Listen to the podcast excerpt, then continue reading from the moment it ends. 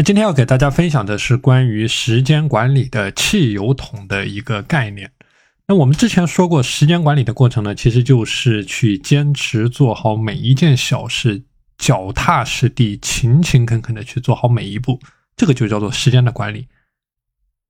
那么我之前在讲三只青蛙的时候，我讲掉讲到了吃掉那只青蛙的作者伯恩凯西，他讲过的自己的一个亲身经历的故事。那么在撒哈拉沙漠中心地带，它是一片方圆九百平方公里的不毛之地。就在这个地方，它没有水，没有食物，寸草不生，连一只苍蝇都没有，就漫天的黄沙。这个地方就像一个巨型的停车场。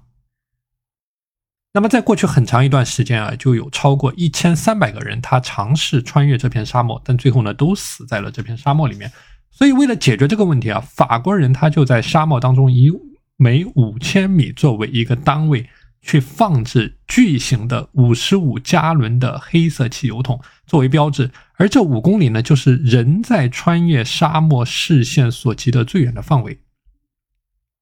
那么凭借着这些汽油桶啊，伯恩凯西最终是征服了这片荒凉的沙漠。那么同样的方法其实也是需要用在我们每天的时间管理的过程当中。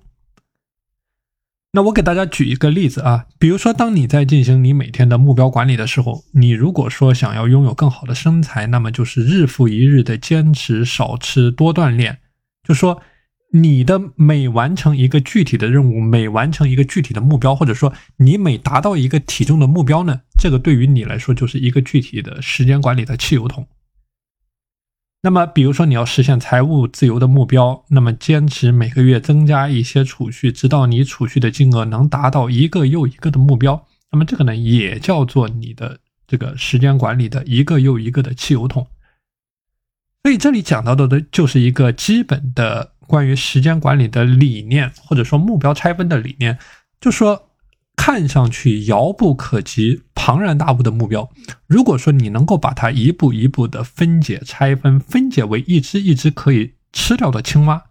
然后加上足够的坚持，到了最后呢，你都能够实现你自己的目标。所以说，在吃掉那只青蛙里面，他提到了这个，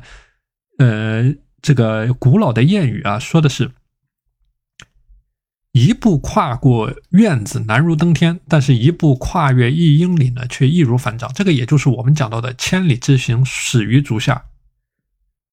所以这个就是我们提到的一个基本的时间管理的概念。比如说，你有一个最终的目标，那么我们之前也讲过了，关于时间管理的九宫格啊，关于时间管理的八大维度。那么你在这八大维度呢，有不同的目标。那么你以每五公里作为一个单位去设置你的时间管理的汽油桶。啊，沿着一个又一个的汽油桶前进，那么最终呢，你就会达到最终的目标。比如说，你现在想要保持一种高效率的时间的利用，去保持高效率的这个工作的一种状态，那么你现在还远远没有达到这样的状态。那么你能够做到的一个比较好的做法，就是不断的在目前的水平去进行持续的提升。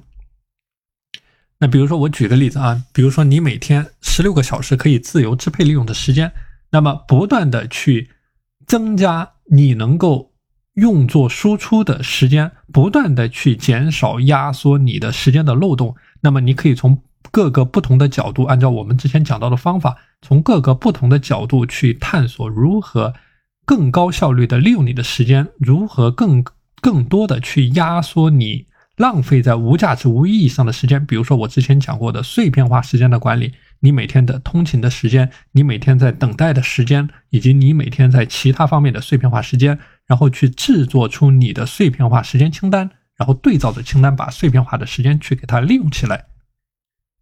那么这个呢，就是一个最基本的。时间管理的汽油桶的概念，那么通过每天为单位持续的去进行改进，持续的去进行提升，然后在你每周刚开始的时候，比如说今天星期天，这个今天是本周刚开始的时候，那么你可以根据你本周的情况去设置出你本周的时间管理的汽油桶，然后以周为单位，每一周设置出一个时间管理的汽油桶，然后以周为单位去不断的践行，不断的去尝试。到达下一个汽油桶啊，然后每年五十二个不同的汽油桶，以此类推，反复的循环，每日每周去进行进行循环，持续的提升你的时间管理的能力。